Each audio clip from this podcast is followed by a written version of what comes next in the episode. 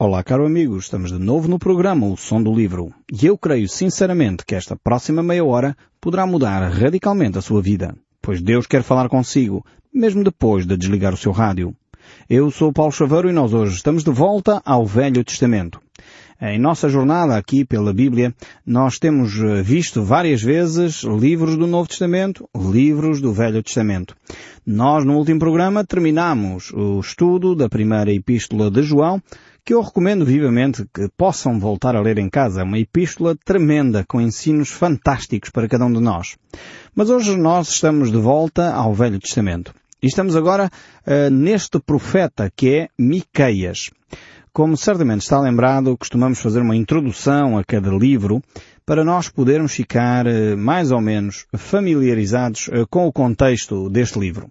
Em que época ele foi escrito, qual a situação histórica que estavam a ocorrer, eh, coisas desse género que certamente nos ajudam depois a fazer uma melhor interpretação dos textos e que certamente nos vão ajudar também a fazer melhor aplicação para a nossa vida.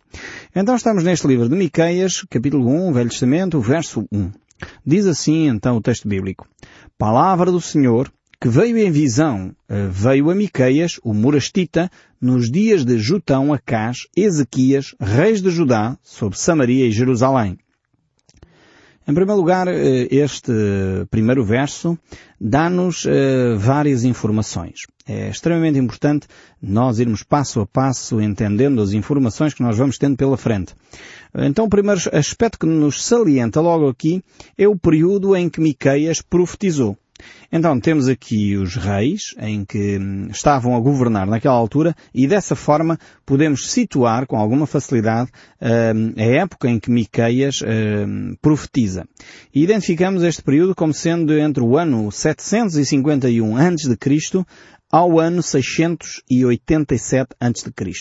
Então temos aqui uma baliza uh, de vários anos em que o profeta Miqueias profetiza uh, à nação de Israel e à nação de Judá. Estes eh, textos bíblicos também deixam aqui subentendido que Samaria, portanto a capital do reino do norte, continuava de pé mas que ao mesmo tempo a sua destruição estava iminente. Isso nós vamos poder ver nos textos bíblicos mais à frente, capítulo 1, uh, eh, o verso 5 e 6, onde nós iremos identificar uh, este aspecto. Então podemos dizer que esta secção é com segurança anterior ao ano uh, 721 a.C., o ano da queda de Samaria e do colapso uh, que ocorreu no Reino do Norte. Então o versículo 9 aparece aqui a antecipar, eh, de alguma maneira, esta investida que eh, o rei Senaquarib eh, faz sobre Jerusalém, no ano 701. Então temos aqui várias informações extremamente importantes para nos situar no tempo, para nos fazer refletir sobre as condições espirituais também em que o povo de Israel se encontrava. Uh, nós vemos que claramente este período aqui uh, é visto uh, pelos estudiosos da, da, história de Israel como um período realmente difícil para a nação de Israel. tínhamos aqui este rei Acás, que aparece então nesta altura e por isso mesmo se identificarmos o rei Acás e Miqueias profetizando nesta época, temos que concordar que uh, Miqueias era contemporâneo de Isaías também, o profeta Isaías. Há quem chega a dizer, inclusive, que Miqueias era discípulo de Isaías. Temos vários textos semelhantes, portanto vemos uma grande, um, um discurso muito idêntico uh, ao de Miqueias e de Isaías, ainda que o profeta Isaías é sem dúvida um colosso da, da, da profecia, é um dos maiores profetas da antiguidade, Uh, e na realidade Miqueias segue muito o seu discurso. Aliás, há textos bíblicos que são quase decalcados, como é o caso, por exemplo, de Miqueias capítulo 4 verso 1 e Isaías 2.2. Portanto, temos um texto exatamente igual um, e, e Miqueias, uh, de facto, é um excelente profeta, mas não há dúvidas que ele provavelmente seria um discípulo uh, do profeta uh, Isaías. Uh, temos então este, este processo, este período longo uh, de profecia, que é um período bastante extenso em que Miqueias profetiza. Em Jeremias 26, 18, é dito que Miqueias profetizou nos dias de Ezequias, rei de Judá. E aqui também temos esta referência, e não resta dúvidas que o seu principal trabalho foi levado a efeito durante este reinado. E é assim que ele teria sido parcialmente responsável uh, pelo avivamento espiritual que ocorre naquele período do rei Ezequias. Uh, então temos aqui um homem que, para todos os efeitos, é um homem de Deus, um homem que, uh, ao mesmo tempo, é usado por Deus de uma forma tremenda para levar a nação de Israel a um avivamento espiritual. Excetuando o versículo inicial, não existem outras referências a períodos de tempo. Uh, muitas profecias, nós encontramos vários profetas a profetizarem a muitas profecias, uh, como é o caso, por exemplo, do livro de Ageu, nós encontramos referências claras à data em que a profecia é declarada. No caso de Miqueias, excetuando estes primeiros versos que nós encontramos aqui, não temos mais referências. E estes versos são latos, são bastante genéricos. Dá-nos uma baliza muito grande, quase de 100 anos, não é? Uma baliza enorme, eh, de, de, de, vários anos de, de, reinados em que Miqueias profetizou, eh, mas ao mesmo tempo eh, fica muito vago as profecias que ele recebe, não sabemos exatamente em que períodos é que ele recebe essas profecias. O facto é que nós sabemos que ele é usado por Deus para um despertamento espiritual da nação de Israel. E como é importante realmente que o despertamento ocorra nas sociedades via espiritual. Uh, sinceramente, creio que muitas reformas sociais têm fracassado porque o homem tem tentado alterar a sociedade de fora para dentro. E o que é que eu quero dizer com isto, de fora para dentro? É que muitas vezes querem, quer-se desenvolver políticas sociais, solidariedade social, quando o coração do homem é egoísta, quando o coração do homem continua uh, a olhar para si próprio e nos preocupamos mais connosco do que com o próximo. Quando nós temos esta dificuldade in, intrínseca ao ser humano, e não é trabalhada por via espiritual, uh, as reformas sociais, as reformas políticas não são efetivas. Elas só podem ser concretizadas efetivamente quando o coração do homem é transformado e é transformado pelo poder de Deus. Eu creio sinceramente uh, que não há forma uh, a dar, volta a dar, a uma nação a não ser que haja uma transformação no interior do homem. E quando isso ocorre, ocorre pela ação do Espírito Santo, ocorre quando nós entregamos a nossa vida a Cristo, ocorre quando nós reconhecemos as nossas fraquezas, ocorre até quando nós reconhecemos o nosso egoísmo, quando nós reconhecemos eh, que, que queremos tudo para nós. Só dar um exemplo como é que isto acontece. Talvez você está a dizer, ah, mas eu não sou bem assim, ou outras pessoas, não, mas também não é bem assim, a nossa sociedade também não é toda assim. Por um lado, mas todos nós temos um desejo intenso uh, de ficar ricos, todos nós temos um desejo intenso de querer mais dinheiro, e, mas você está, a exagerar, Paulo, não é bem assim. Olhem só para a quantidade de pessoas no nosso país que joga nos totolotos, que joga nos euromilhões, que joga nos... Porquê? É por solidariedade? Ou é simplesmente porque é hábito?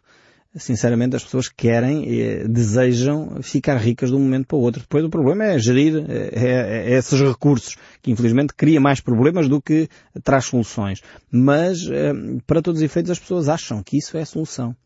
Ainda há pouco tempo estava a ouvir uma pessoa a comentar uh, e alguém que, que, estava a viver uma situação difícil, uma situação complicada no emprego e a pessoa desabafa dizendo ah, se me saísse o euro milhões, como se isto fosse a solução para tudo. Ou seja, nós olhamos para estes aspectos. Somos pessoas naturalmente que pensamos em nós em primeiro lugar. Somos pessoas que naturalmente pensamos no nosso umbigo. Somos egoístas, somos assim. E precisamos de ser transformados e isso só Cristo pode fazer por nós. É por isso que creio que o reinado de Ezequias foi um reinado tão bem sucedido porque as reformas ocorreram em primeiro lugar no coração do homem. E eu creio que é isso que tem que ocorrer na nossa nação em primeiro lugar. É fundamental que, que as políticas sejam implementadas, que haja políticas que sejam eh, que tragam benefícios aos povos, que, que sejam políticas que promovem o desenvolvimento. Sem dúvida alguma, isso tem de acontecer. Mas efetivamente essas políticas só poderão ser duradouras quando elas ocorrerem em primeiro lugar no coração do homem. Então é, é o desafio que Miqueias nos vai trazer aqui, certamente uh, vai reforçar esta ideia. Uh, nós vamos uh, certamente ser confrontados com este aspecto. Há aqui um pequeno pormenor no, no livro de Miqueias, a maioria de, dos autores reconhece Miqueias como seu autor, não há qualquer problema sobre a autoria do livro de Miqueias, sobre a veracidade do livro de Miqueias como em relação a muitos outros textos bíblicos que são sempre postos em causa, e a gente já tem comentado isso aqui. Há, no entanto, um pequeno texto bíblico de Miqueias, no capítulo 7, verso 7 a 20, que é considerado um apêndice a este livro de Miqueias, mas de qualquer maneira, e mesmo as pessoas que consideram isso, os eruditos que consideram isso não têm, enfim, um fundamento muito claro e muito seguro para fazer tal afirmação. No entanto, vamos olhar para este livro realmente como todo ele, ah, escrito por Miqueias. Miqueias identifica-se aqui Uh, como um profeta que recebe esta orientação de Deus, isso nós vimos aqui no capítulo 1, verso 1, uh, e ele descreve como alguém uh, que é morador em Merozet Gat, ou seja, é um murastita. A expressão aqui no verso 1 é alguém que mora nesta região. Então, uh, nós vemos que, uh, de acordo com o historiador uh, Jerónimo, um, historiador da Antiguidade, a cidade de Merosat Gat era uma pequena cidade, por um lado, mas ao mesmo tempo ela ficava a 40 quilómetros da sudoeste de Jerusalém. E, e ela ficava situada eh, num vale extremamente bem uh, posicionado, um vale importantíssimo, um vale estratégico para a nação de Israel. Uh, desse ponto aí, ele tinha uma vista privilegiada uh, sobre as rotas comerciais, ele tinha uma vista privilegiada sobre, inclusive, uh, as caravanas uh, dos conquistadores, porque Miqueias vive num período eh, em que a Assíria eh, e mais tarde depois eh, a Babilónia, mas a Assíria em primeiro lugar estava a fazer as suas incursões na nação de Israel. E realmente Miqueias vive nessa região que tem esta visão privilegiada sobre as rotas comerciais, sobre as tropas que passam, sobre todo esse processo que estava a ocorrer entre o ano 721 e o ano 719 a.C., com a queda de Samaria, uh, Sargon uh, passou a empenhar-se para dominar as forças egípcias uh, nessa estrada costeira e, e Miqueias presencia tudo isto. Portanto, era, era um caminho, aquela região ali era um, uma ponte, digamos assim, de passagem entre o Egito e a Assíria e onde estes poderes se de alguma forma degladiavam uh, e é aqui nesta região que Miqueias presencia todos estes aspectos. Então ele tem uma vista privilegiada sobre a história, digamos assim, é quase uma arquibancada uh, sobre os acontecimentos históricos onde uh, Miqueias reside. Uh, e provavelmente é nesta região em que mais tarde Sennacherib eh, com uma das suas incursões ele consegue alcançar vantagem sobre várias aldeias, várias cidades judaicas uh, e uma delas inclusive é Merozet Gat, a cidade em que Miqueias vivia. Além de, uh, disso, nós podíamos realmente ver a cidade de Jerusalém. Miqueias uh, certamente tem este privilégio também, não só as rotas comerciais entre o Egito e o resto dos povos, mas também uma, uma vista privilegiada sobre uh, a cidade de, de Jerusalém. É possível que, de facto, Miqueias, portanto, tenha presenciado isso e isso tenha influenciado todo o seu processo como profeta de Israel. Como um homem que eh, trazia uma mensagem de Deus para uma sociedade eh, que estava virada para o comércio, uma sociedade que estava em iminência de colapso também, e ele tinha esta consciência muito bem presente. As relações entre o Egito e a Assíria não eram de facto as mais favoráveis e Israel estava no meio. Portanto, quem tem conhecimento da geografia daquela região, do chamado Médio Oriente, um, sabe que o Egito está a sul, portanto, a Síria estava a norte e a região de Israel ficava ali no centro e era um ponto de passagem e realmente as convulsões sociais ocorriam constantemente, as convulsões militares e políticas ocorriam uh, constantemente ali sobre aquela região. Uh, Miqueias era um nome comum entre os judeus e ao mesmo tempo significava quem é como Deus. É digno de notar que a profecia de Miqueias tem início com as palavras de apelo feito anteriormente pelo seu homónimo, conforme lemos em 1 Reis 22, 28. Uh, dessa maneira, Miqueias liga-se deliberadamente com aquele campeão mais antigo da verdade. Vejamos, eh, ele realmente é, é, um homem que diz a palavra de Deus, palavra do Senhor que veio em visão a Miqueias, o Murastita, nos dias de Jutão e Acás, nos dias de Ezequias, reis de Judá, e sobre Samaria e Jerusalém. Então vemos que ele é um profeta para toda a nação de Israel, não só a nação de Israel a norte, mas também para a nação de Israel, ou Judá, a sul. Por isso ele refere-se aqui uh, sobre os reis de Judá, sobre Samaria, que era a capital da nação de Israel, e sobre Jerusalém, que era a capital de Judá. Então este profeta é um homem que espera uh, em Deus, é usado por Deus para expressar a palavra de Deus. E, e Miqueias realmente é um homem que não tem uh, temor do povo, não tem medo de dizer aquilo que é verdade, não tem medo de apontar as falhas do seu povo, ele tem uma mensagem relevante para falar, ele tem uma mensagem que vai colocar em xeque os principais problemas da sociedade do seu tempo. Como já dissemos, uh, Miqueias uh, é contemporâneo de Isaías, e provavelmente enquanto Isaías estava em pleno no seu ministério, Miqueias ainda deveria ser um jovem nessa altura, uh, mas eles têm uma mensagem forte para a nação de Israel. E é por isso que hum, creio que Deus, em momentos de crise, levanta homens e mulheres de Deus para proclamar as verdades de Deus de forma a que o povo possa se sentir uh, talvez incomodado se estiver em pecado e possa abandonar o seu pecado. Uh, há hoje uma mentalidade uh, de que as pessoas uh, pensam que ouvir a palavra de Deus é sempre para consolo e conforto. Ah, se eu me sinto incomodado com a palavra de Deus, eu já não vou a tal comunidade. Sabem, eu creio que há alturas em que nós nos temos que sentir incomodados com a palavra de Deus. Quando Deus nos confronta com o nosso pecado, eu não sinto consolo nem conforto. Quando Deus nos está a confrontar, Paulo, tu estás errado nesta área. Tu não devias ter agido desta maneira. Não é nada confortável. Nem é nada agradável. Eh, eu sinto-me desconfortável, sinto-me mal. E ainda bem que é assim. É sinal que ainda estou vivo. É sinal que a minha consciência ainda me acusa. É sinal que eu preciso de me eh, arrepender e voltar para Deus. É sinal que há esperança para mim. Eh, infelizmente, quando nós hoje na nossa sociedade só procuramos o bem-estar, o conforto, o consolo, eh, esquecemos-nos que há coisas que nós precisamos mudar na nossa vida. E é por isso que surgem profetas como Isaías e Miqueias que muitas vezes não trazem consolo nem conforto.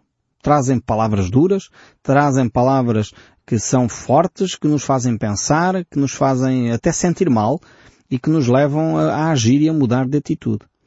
Eh, quando nós não queremos uh, ser uh, mexidos, quando nós não, ser, não, queremos ser confrontados com o nosso erro, muitas vezes nunca saímos do, do mesmo sítio. Ficamos sempre na mesma posição e não evoluímos, não crescemos, porque não permitimos que a palavra de Deus nos incomode.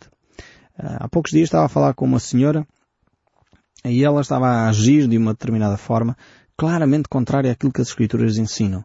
E ela dá-me a comentar, dizendo, não, eu vou fazer isto, é isto que eu quero fazer, esta é a minha decisão. E eu estava a dizer, mas tu sabes que a palavra de Deus não, não, não é favorável a isso. Deus não aceita esse tipo de comportamento. Deus não quer que tu faças isso uh, para a tua vida. Tu vais semear alguma coisa errada, tu vais colher depois consequências terríveis para a tua vida. E ela vira-se com, com toda a tranquilidade e diz, Paulo, mas eu sinto paz no meu coração. Isso ainda me deixou mais preocupado. Quando uma pessoa sente paz a fazer coisas que são contrárias à vontade de Deus, é porque a nossa consciência já foi morta. Eu não sinto paz quando eu estou a fazer coisas que são contrárias à vontade de Deus. Eu sinto da parte de Deus uh, um incómodo. A palavra de Deus incomoda-me. Uh, muitas vezes nem me deixa dormir. Porque eu sei que não fiz uma coisa que deveria. Eu sei que disse uma coisa que não devia ter dito. Eu agi de uma forma que não devia ter agido. Então realmente Deus incomoda-nos uh, quando nós estamos em pecado. E a atitude é arrependimento. A atitude não é ficar a matutar naquilo. A atitude não é simplesmente uh, ficar com sentimentos de culpa. Isso não resolve nada. A atitude é arrependa-se, vá falar com quem ofendeu, vá falar com quem magoou e resolva o seu problema. É por isso que temos profetas aqui como Miqueias e Isaías que nos vão ajudar e vão ajudar certamente a nação de Israel a pôr uh, a vida em ordem.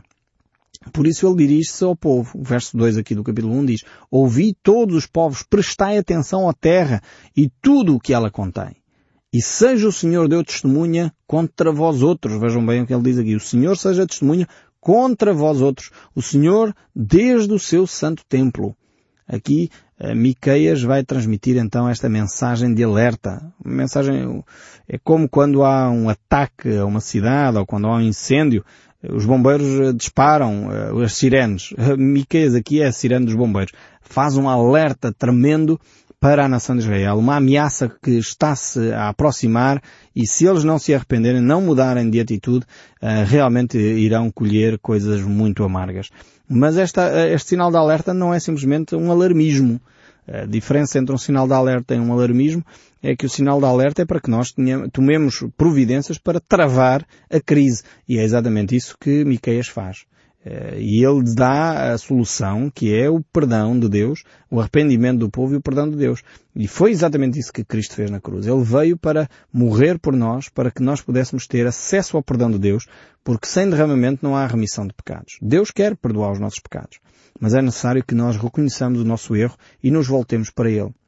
E o texto, verso 13, aqui do capítulo 1 de Miqueias, diz, porque eis que o Senhor saiu de, do seu lugar e desce sobre os altos da terra. Aqui temos uma ação de Deus, ou seja, eh, Deus ficou, entre aspas, vou usar aqui uma linguagem, eh, enfim, humana, mas Deus ficou cansado com as injustiças de Israel.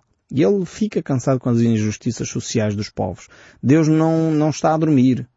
Eh, os governantes pensam que podem fazer tudo o que querem e que não há consequências, que há, pode a corrupção andar à vontade e os processos nos tribunais prescrever e que não há consequências. Há consequências. Deus vai agir. E aliás aqui o texto bíblico, este verso 3 diz que Deus saiu do seu santo lugar e desceu até aos altos da terra. E aqui estes altos da terra refere-se aos eh, altares eh, que eram levantados à idolatria. Os montes, verso 4, debaixo dele se derretem, os vales se fendem. São como a cera diante do fogo, como as águas que se precipitam no abismo. Aqui realmente eh, a presença de Deus é, é, é terrível. Quando Deus se manifesta uh, e se manifesta para juízo, a presença de Deus é, é para temer.